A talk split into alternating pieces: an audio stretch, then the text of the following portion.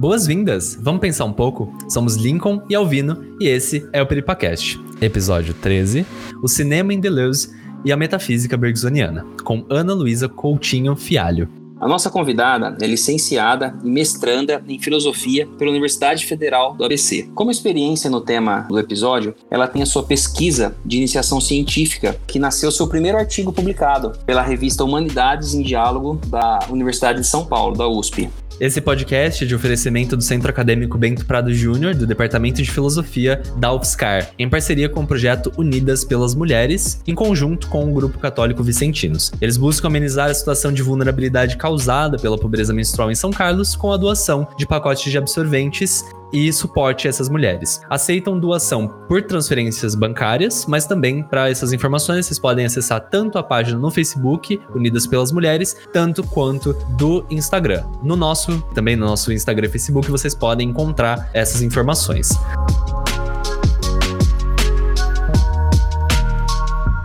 Ana, bem-vinda. Muito obrigada por ter aceitado o nosso convite. Esse é um tema muito caro pra gente, mais um tema sobre estética, em especial agora dois autores muito importantes para essa tradição, que é Deleuze e o Bergson, e a gente fica muito feliz em te receber. Muito obrigado, o prazer é todo meu. Então, para começar essa conversa, eu gostaria que a gente iniciasse falando um pouquinho sobre a sua experiência nesses dois autores. Então, primeiro eu entrei em contato com a filosofia do Henry Bergson através de uma disciplina da faculdade, quando eu era ingressante de temas de filosofia contemporânea e eu achei muito interessante a posição do Bergson em relação à arte, ponte que ele constrói entre a filosofia e a arte, entre o filósofo e o artista, no sentido de que a arte é um paradigma para expressar o conceito dele de duração, que eu vou acabar mencionando daqui a pouco. Eu tinha entrado em contato com outros textos do Deleuze, mas não conhecia a obra dele sobre cinema. E, e aí, quando eu resolvi fazer minha iniciação científica, gostei bastante dos comentários que ele faz ao Bergson e surgiu essa ideia de fazer uma ponte. Porque eu, eu senti lendo a filosofia deleuziana acerca do cinema e a sua relação com a metafísica do Bergson, eu senti que o leitor, que é um pouco leigo em Bergson, pode ter algum tipo de dificuldade de entender os conceitos de imagem e de movimento. E aí surgiu essa minha vontade de tecer um comentário a respeito disso. Esse termo, né, ilusão cinematográfica, é um termo que o Bergson usa para se referir à nossa percepção da realidade, o que ele vai chamar de percepção natural. E é curioso porque o, o cinema, antes da montagem e antes da câmera móvel, ele realmente se parecia muito com essa nossa percepção estática, né, da, da realidade. Eu acho que um ponto bonito da relação entre a filosofia do Deleuze e a metafísica do Bergson, de alguma forma, o cinema pós-montagem que o Deleuze observou, ele se reencontra com essa noção de duração no Bergson. E aí acontece um fenômeno bem interessante, porque é como se o Bergson tivesse, na sua metafísica, falado do, desses blocos de imagem e movimento e que o Deleuze menciona, mas sem ter exatamente observado isso na sua totalidade, né? Esse ponto é bem é bem interessante. Então, ilusão cinematográfica no sentido de que a gente observa é, os movimentos através de instantes. E aí isso se relaciona diretamente ao conceito dele de duração, essa fluidez né, do devir.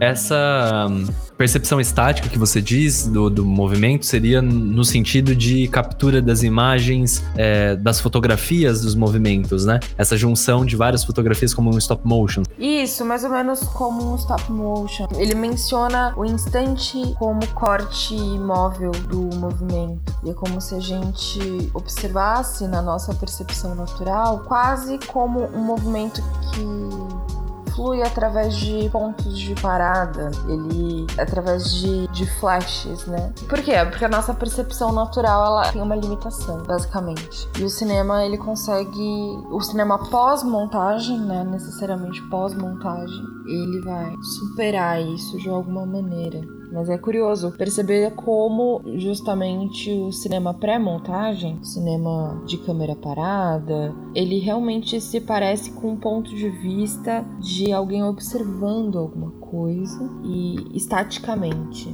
não captando dessa forma movimentos da consciência. Né? Então, essa questão da ilusão cinematográfica, ela se conecta muito diretamente à questão da duração. E aí, para entender esse ponto, é necessário que a gente pense no conceito de tempo real e tempo parcializado que o Bergson constrói. O que eu acho muito interessante, porque o Bergson toma o tempo, o tempo do relógio, esse tempo que a gente é capaz de medir e que a gente está mais acostumado a, a lidar, ele chama esse tempo espacializado justamente de uma quarta dimensão do espaço. Dessa forma, porque tecnicamente a gente está medindo o, o, movimento da Terra em volta do, de si mesma e em volta do Sol. É isso que configura esse tempo espacializado. Então seria uma quarta dimensão do espaço. Mas o tempo real para o Bergson, ele só pode ser o tempo da consciência. E esse tempo que não pode ser medido, não pode ser calculado. A duração é um conceito que se encontra nessa chave de leitura, no sentido de que a duração é esse devir, esse tempo da consciência que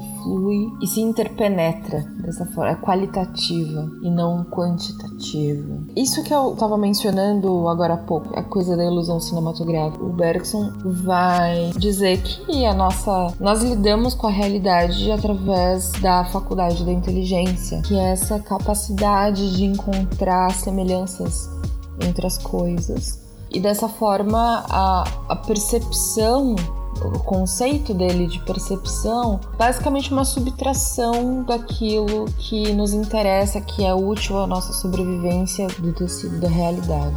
nesse sentido, quando a gente esse nosso olhar sobre o mundo, né, de categorizando as coisas dentro do espaço, que para ele é uma composição intelectiva. É, quando a gente percebe o movimento nessa percepção natural através de imobilidades, de instantes, né? Instante, instante imóvel no movimento. Quase como aquilo que a gente comentou do, do, do stop motion mesmo. E a duração estaria mais nesse devir da consciência.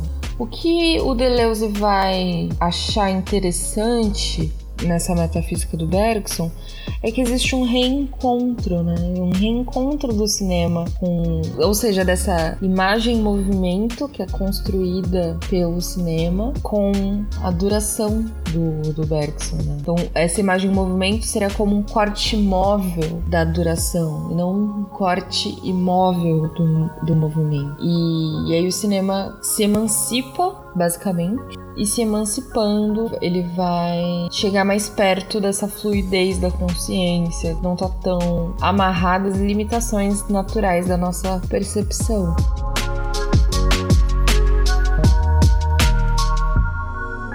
Agora, dando continuidade a esse assunto, vou fazer a leitura de dois trechos do Deleuze que estão no livro Cinema 1, A Imagem em Movimento. O primeiro trecho a ser lido, de 1985, está na página 21. Início de citação. Ele faz com que a duração, ao mudar de natureza, se divida nos objetos e que os objetos, ao se aprofundarem, perdendo seus contornos, reúnam-se na duração. Dir-se-á então que o movimento reporta os objetos de um sistema fechado à duração aberta e à duração aos objetos do sistema que ela força a se abrirem. Fim de citação.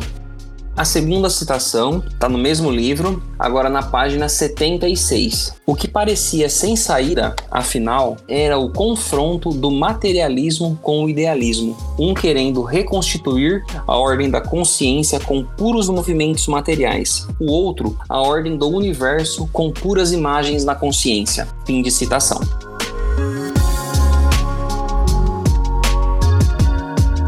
Eu queria mencionar aqui que o Bergson ele vai se opor a esse debate do materialismo versus o idealismo, e isso provoca o surgimento do conceito de imagem no Bergson, que vai ser útil para o Deleuze para falar do cinema, no sentido de que a imagem acaba se tornando sinônimo de matéria, mas ela tem uma conexão com com a consciência. Então, o que vale a pena ressaltar é que é como se o meu corpo fosse uma imagem privilegiada, no sentido de que eu posso percebê-lo, observá-lo de, de dentro. E aí surgem os conceitos de percepção, que é a subtração dessas imagens que me interessam no mundo, né? Esses outros fenômenos materiais.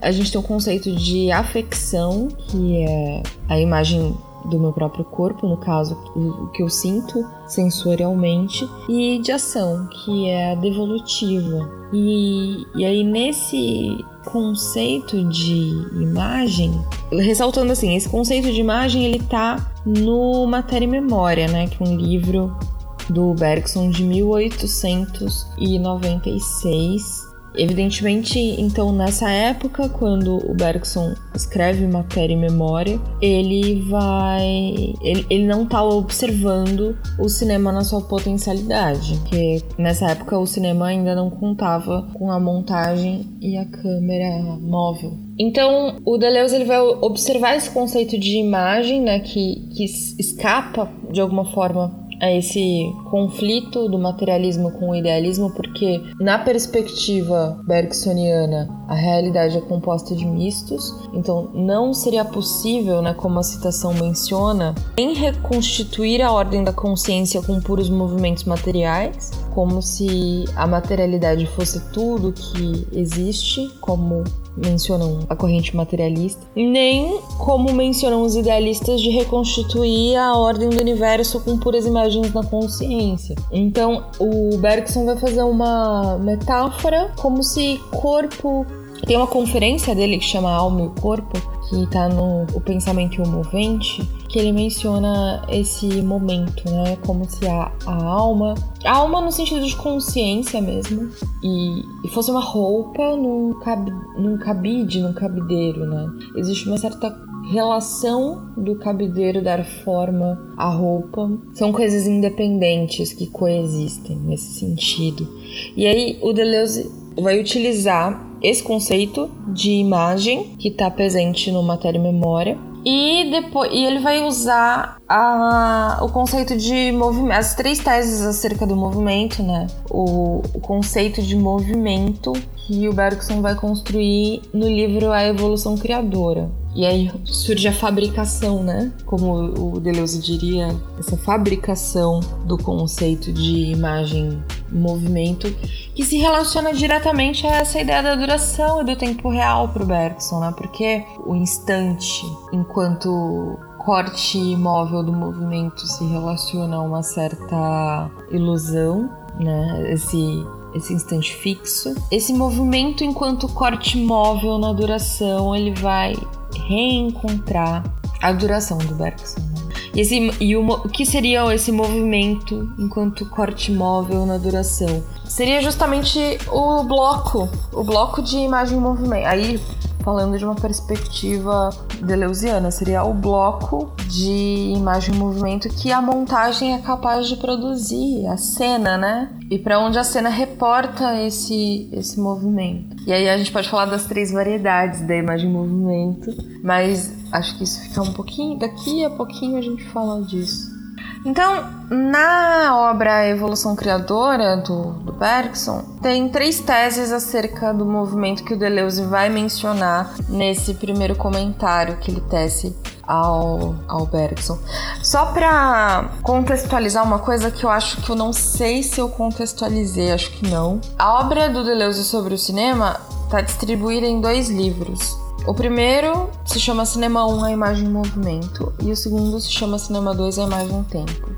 O Imagem em Tempo se refere a um cinema pós-guerra, o Imagem em Movimento mais no surgimento da montagem, os filmes mais, mais clássicos.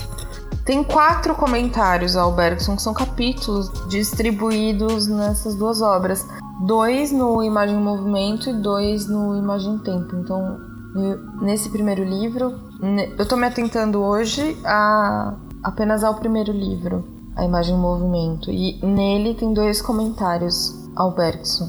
E aí, só para contextualizar o ouvinte, que tem um capítulo sobre a montagem, outro capítulo sobre, sobre as composições do filme e no meio dessa grande teorização sobre o cinema tem esses comentários ao Bergson. E por que que o Deleuze coloca esses comentários? Porque ele extrai os conceitos que ele cria, né? Ele cria esses conceitos de imagem, movimento e imagem tempo com base na metafísica do Bergson. Então por isso que ele coloca e aí ele praticamente explica, explica sem dar detalhes da filosofia do Bergson, né, o que torna o trabalho do comentador necessário. Ele explica de onde surgiu o conceito. E aí, nesse primeiro comentário que ele faz ao Bergson, ele vai falar sobre as três teses acerca do movimento que está no livro A Evolução Criadora, além do conceito de imagem que está no Matéria e Memória. Então, ele vai mencionar nesse primeiro comentário que o Bergson ele tinha, aí citando Deleuze, né, descoberto perfeitamente a existência dos cortes móveis ou, ou da imagem em movimento já em matéria e memória de 1896, com, quase como que pressentindo o futuro ou a essência do, do cinema, no sentido de que ele vai falar da, dessa questão da imagem. Porque pressentindo de modo profético, porque aquilo não estava concretizado, não estava concretizado na, na materialidade. E as três teses sobre o movimento que vão se somar a essa ideia de imagem estão no Evolução Criadora, que são, né? A, a, primeira tese é a impossibilidade de reconstituir ou de reconstruir o movimento a partir de mobilidade, né? Citando o, o Deleuze. O que isso significa? Uma imagem seguida da outra, ela pode dar a ilusão de movimento, mas o movimento é o que acontece no intervalo. O, movimento ele não é capaz de ser captado. Nesse sentido, o Bergson vai se referir à nossa percepção natural como ilusão cinematográfica, porque a gente tem dificuldade justamente pelo nosso processo de, de captar a realidade ser a faculdade da inteligência, de perceber esse intervalo entre um, um, momento e outro. Então a gente percebe o instante A, o instante B, que o movimento se dá no intervalo entre o instante A e o instante B, é justamente o que a gente não pode captar e que está na ordem da consciência também. E aí ele vai. A, a segunda tese sobre o movimento é a diferenciação, aí novamente citando Deleuze, a diferenciação entre a ilusão antiga e a ilusão moderna acerca do movimento. A ilusão antiga estaria ligada justamente à filosofia acerca do movimento, estaria ligada à concepção de movimento para os gregos, porque eles se baseiam no paradigma ontológico da imobilidade, ou seja, o ser é aquilo que é imóvel, uma coisa bem platônica mesmo, né? A forma das coisas, enquanto a mudança tem o caráter de imperfeição, de degradação. E aí, por que que essa percepção do movimento da filosofia antiga, ela ela se trata de uma ilusão, né? Justamente porque o Bergson ser equivale a devir. O ser é tudo, menos o que é imóvel, menos o que é estático. E aí, né, a ideia grega de que as coisas elas não sustentam a forma em sua imobilidade porque, enfim, são materiais. E a matéria não sustenta essa forma acabada, esse ser que é inteligível. Então, essa, essa é a ilusão antiga. A ilusão moderna seria reportar o movimento a um instante qualquer, o Deleuze menciona. O que seria essa reportação? Seria o fato de que não existe instante privilegi... depois da ciência moderna, não, não é possível falar em uma forma acabada, um, um instante privilegiado, mas um instante qualquer. E aí, o que é interessante é que o cinema ele não tinha muita serventia para ciências e no começo o potencial artístico dele não, não era muito bem explorado. Por que que o,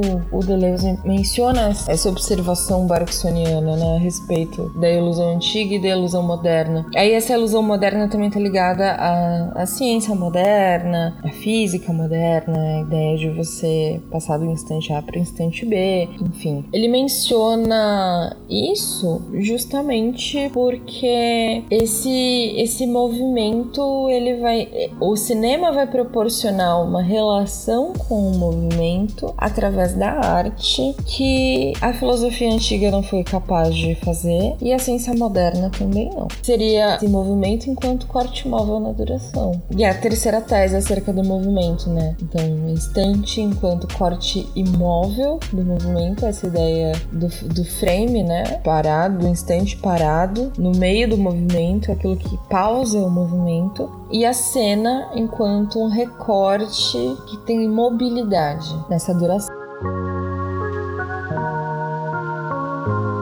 Bom, vou fazer a leitura de dois trechos, um do mesmo livro que o Alvino citou anteriormente, do cinema, um Imagem Movimento, do Deleuze, página 78. Então abro aspas. Para Bergson, o modelo não pode ser a percepção natural, que não possui privilégio algum. O modelo seria antes um estado de coisas que não pararia de mudar, uma matéria fluente onde nenhum ponto de ancoragem ou centros de referência seriam imputáveis. A partir desse estado de coisas, seria necessário mostrar como podem se formar centros em pontos quaisquer que imporiam vistas fixas instantâneas. Trata-se-ia, portanto, de deduzir a percepção inconsciente, natural ou cinematográfica. Mesmo através de sua crítica do cinema, Bergson estaria no mesmo plano que ele e muito mais ainda do que imaginava. É o que vamos ver com o deslumbrante primeiro capítulo de Matéria e Memória. Fecha aspas. O segundo trecho seria de La Sálvia, de 2012, página 38. Aspas, o estudo de Bergson permite entender como a montagem é, por um lado, operadora de cortes móveis de mudanças qualitativas, e por outro lado, usa o modelo da percepção natural para dar sentido às imagens segundo um esquema que o espectador identifique o que se passa e não perca o movimento. Fecha aspas.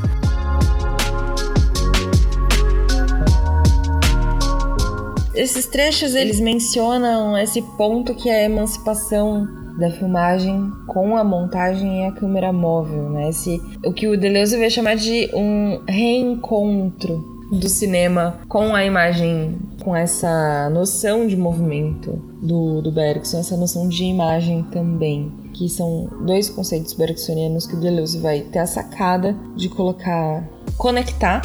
Então, por isso seria um reencontro, porque quando a gente realiza a leitura do primeiro capítulo de Matéria e Memória, é bem interessante notar essa abstração da ideia de imagem, que em partes é uma questão da consciência e em partes é uma questão material. E o sistema filosófico que o Bergson constrói, ele é muito engenhoso no sentido de que ele vai considerar a duração e o espaço. E essas outras, citando Deleuze, né, outras divisões esses todos os outros dualismos implicam essa, esse dualismo principal que é a duração de um lado e o espaço do outro. Por quê, né? Porque o espaço é basicamente, por Bergson, uma construção intelectiva da nossa inteligência que é capaz de, de, de perceber, de categorizar a imagem. Mas tudo que existe, tudo tudo que existiria nesse, nesse sentido seria matéria fluente, matéria em movimento.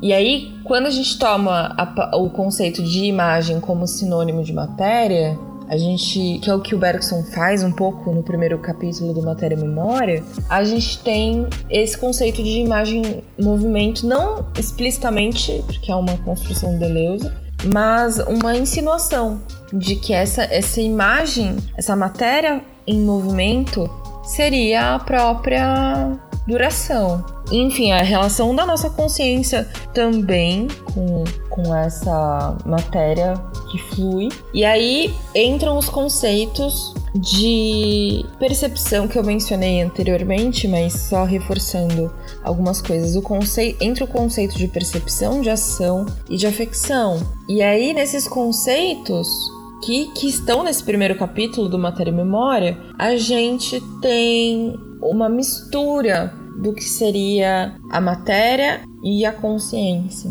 no sentido de que o corpo é uma imagem privilegiada. E aí a gente pode pensar no corpo como uma dimensão material, mas também como uma dimensão da consciência. Essas coisas elas estão misturadas. Por isso que, retornando ao ponto que eu mencionei anteriormente, o Bergson ele vai fugir desse dualismo entre materialismo de um lado idealismo do outro, né? É uma coisa mais mais indissociável. E, e, a duração se trata se trata disso, né? Esse, esse modelo, né? Citando o Deleuze como você já mencionou, é esse estado de coisas que não pararia de mudar, uma matéria fluente. Essa matéria fluente, ela eventualmente pode ter consciência, no caso o meu corpo. É uma matéria fluente que possui consciência. E uma matéria na qual se localiza a afecção, que é justamente a dor, né? Essa localidade, muito entre aspas, da dor, do, do, do que é possível sentir no meu corpo. E a percepção, que é essa subtração do que está ao meu entorno, dessas outras imagens que me cercam, que eu subtraio, que é útil para minha sobrevivência. E eu devolvo esse movimento, né? De alguma forma, que é a ação quando o cinema desenvolve a câmera móvel, ela vai se. Basicamente, ela vai se reportar. Então, a imagem em movimento, ela tem avatares. E aí, no segundo comentário que o Deleuze faz ao Bergson, ele menciona essas variedades, esses avatares da imagem em movimento, que seriam, no caso, o conceito de imagem-percepção, imagem-ação e imagem-afecção, que é quando o movimento se reporta a um centro de indeterminação. O que, que é esse centro de indeterminação? É o corpo. Isso pode parecer um pouco confuso, mas eu queria me mencionar que logo no começo do, do Matéria e Memória, do primeiro capítulo, esse mencionado pelo Deleuze, o Bergson vai dizer que se não houvesse vida, se não houvessem corpos, que são centros de indeterminação, e aí você pode entender qualquer ser vivo nesse escopo, seria quase que possível calcular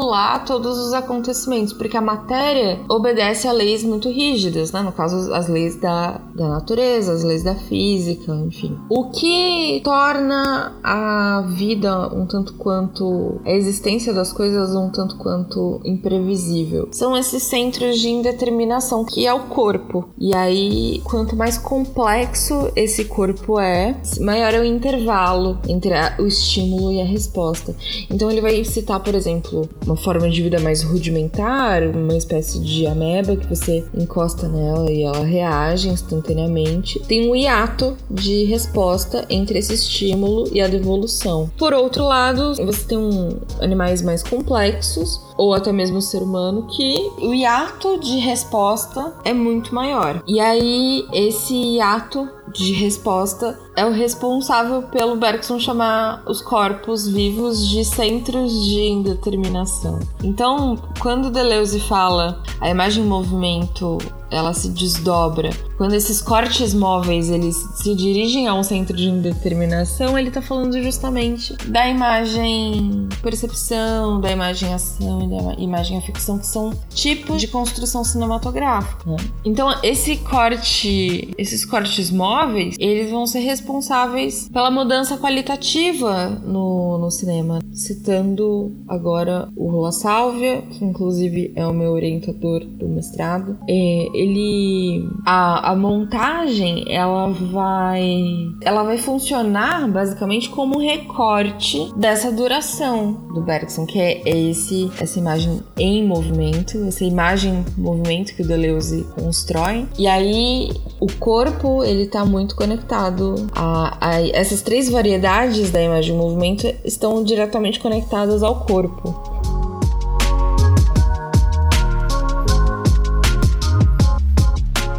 Essas imagens movimentos, elas são percebidas pela consciência como um todo indivisível. Isso considerado na duração, porque ainda assim a gente tem uma aspiração a entender essa imagem em movimento como os frames, né, os quadros que são concebidos no espaço, como se cada imagem fosse separada em si e não no, no numa junção completa de, de movimento. Sim, sim. É como se no capítulo 2 desse livro, não no segundo comentário Bergson, né, no capítulo que o Deleuze escreve sobre quadro e o plano e falar sobre enquadramento e decupagem, ele vai falar que o, o próprio plano cinematográfico trata-se da, da imagem em movimento, enquanto a imagem percepção, a imagem ficção e a imagem ação seriam variações desse plano. Então a imagem percepção seria mais ou menos como o plano de conjunto, porque o, o plano de conjunto ele vai reportar esse movimento que está sendo descrito pela, pela cena a um determinado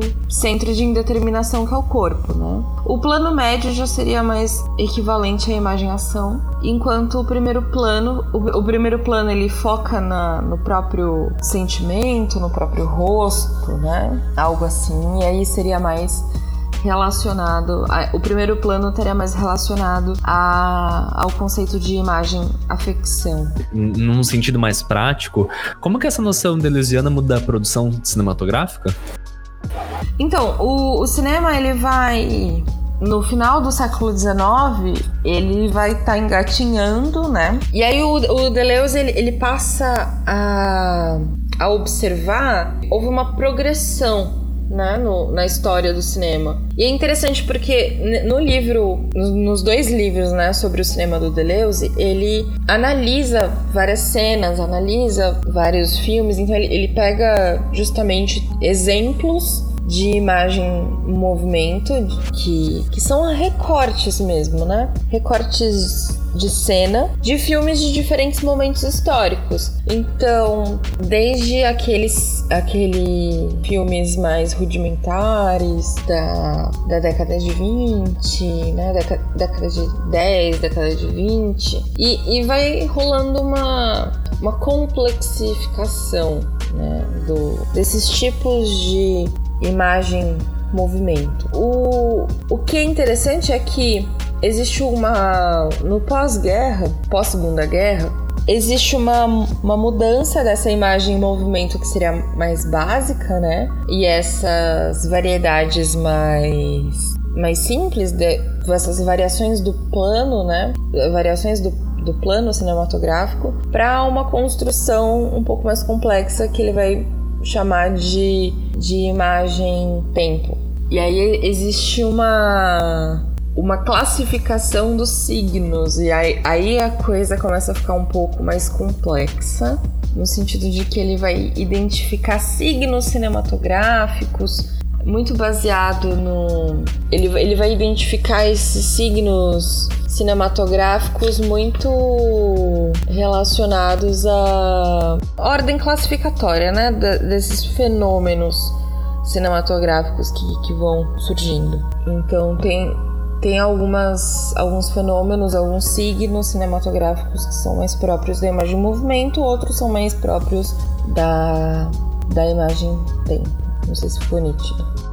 Ana, quando você citou os três tópicos ali descritos por Deleuze, o primeiro tópico que você falou sobre a reconstru reconstruir o movimento a partir das imobilidades, será que você poderia falar um pouquinho mais para a gente, dando algum outro exemplo que você já tenha pesquisado sobre ou tenha de fácil lembrança para esclarecer um pouquinho mais? Claro, é, eu acho que o exemplo mais palpável dessa, dessa reconstrução do movimento a partir de imobilidades é é quase como aqueles bloquinhos de papel que você que tem que tem pequenos tem desenhos com pequenas diferenças, diferenças muito sutis entre eles e quando você folheia rápido, você tem a ilusão de que aquilo está se movimentando. Essa essa coisa bem básica, né, anterior a, ao cinema de, enfim, o próprio princípio do de, esse princípio do desenho animado, né? Você cada parte, cada cada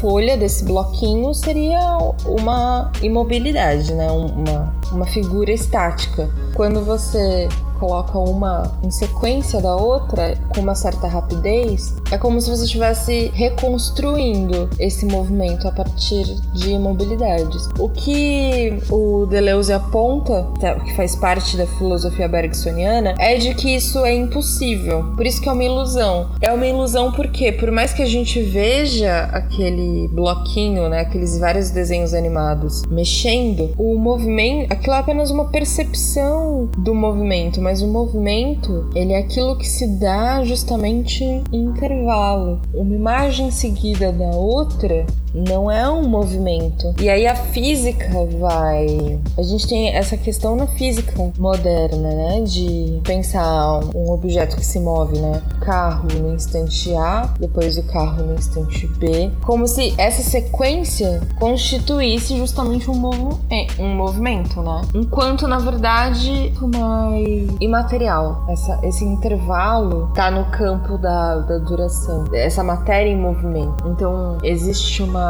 a matéria que se encontra em movimento, ela se ela flui através de mudanças qualitativas que não podem ser congeladas. Então acho que essa tentativa de reconstrução do movimento é muito mais o stop motion é um bom exemplo, né?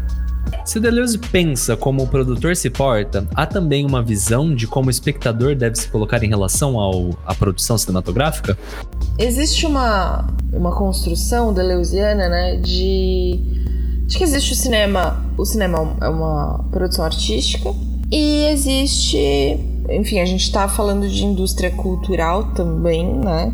Então existe o cinema de autor, o, e aí ao longo do, das duas obras sobre o cinema, o Deleuze vai analisar especificidade de vários diretores, né? Ele vai falar, muitas, muitas vezes ele fala, ah, o Kurosawa trabalha, constrói cenas com essa blocos de imagem em movimento com, com essa característica, o, o Pasolini com, com outra característica, o Godard e, enfim, ele vai mencionar esse cinema de autor. Existe também o, os clichês cinematográficos, que aí tem, a, tem mais a ver com a indústria cultural, né? Que você, você pega uma, uma fórmula, um tipo de enquadramento, um tipo de relação, é, de mudança qualitativa que está sendo retratada, e você vai repetindo, repetindo aquilo. Então eu, eu acho que, na perspectiva deleuziana, o espectador, ele, ele tem que se sentir incomodado, incomodado no sentido de ter o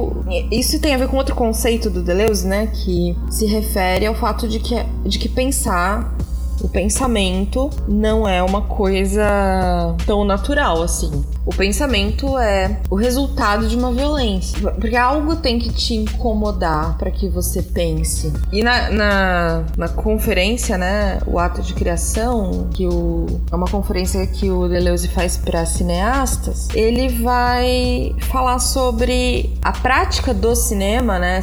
Dirigir um filme é pensar através blocos de imagem em movimento. Então, quase muito parecido com o filósofo, né? O filósofo alguma coisa incomoda e ele vai pensar através de construir conceitos e pensar através de conceitos filosóficos. O cineasta vai lá e produz um filme. Ele pensa através desses, desses blocos de imagem em movimento. E eu acho que a função, né, de, desse pensamento é justamente passar o incômodo adiante, né? Passar o incômodo que levou a criação dele adiante. Então, acho que quando o espectador ele tá muito confortável, muito, muito satisfeito, muito tranquilo ao observando esses blocos de imagem em movimento, é porque alguma coisa tá, tá esquisita, né? Ele não tá sendo provocado. A, o que fez a, o diretor pensar não tá chegando até ele, talvez até porque o diretor não tenha. É, quando a gente tá falando de indústria cultural, o, talvez o diretor só esteja repetindo um clichê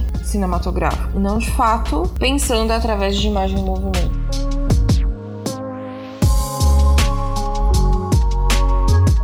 Ana, muito obrigado. Agradecer novamente por você ter aceito de prontidão o convite. É, parabéns pela sua pesquisa, pelo tema que você apresentou para a gente hoje aqui de forma tão clara. Deixar os microfones do, do nosso podcast abertos para você, para uma próxima conversa, para um próximo tema, para um próximo artigo, para sua tese de mestrado assim que for, que for publicada. Você quiser vir bater um papo com a gente, vai ser um enorme prazer recebê-la novamente, tá bom? Parabéns. E aos que nos ouviram até aqui, muito obrigado e até o próximo episódio. Muito obrigada. Eu queria agradecer muito pela, pelo convite para mim foi um prazer gigantesco poder compartilhar um pouco da, da minha pesquisa que tá bem no começo, né? Por enquanto foi só uma, um artigo, mas eu realmente espero quando ela estiver um pouco mais avançada e, e eu conseguir finalizar a minha ambição no mestrado, eu, a gente volte a a conversar e a bater um papo sobre cinema, sobre Deleuze e Bergson.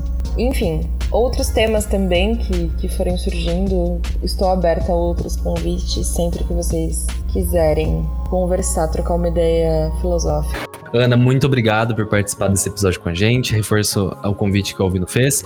E obrigado para os espectadores também que ouviram até agora. Agradeço imensamente. E lembrando que o nosso podcast faz esse mês um ano. Fez a, gente, a primeira publicação foi em maio do ano passado também. Então já temos um ano de podcast. Muito obrigado a todos os espectadores que ouviram até aqui. Espero vocês no próximo episódio. E até lá, continuem a pensar.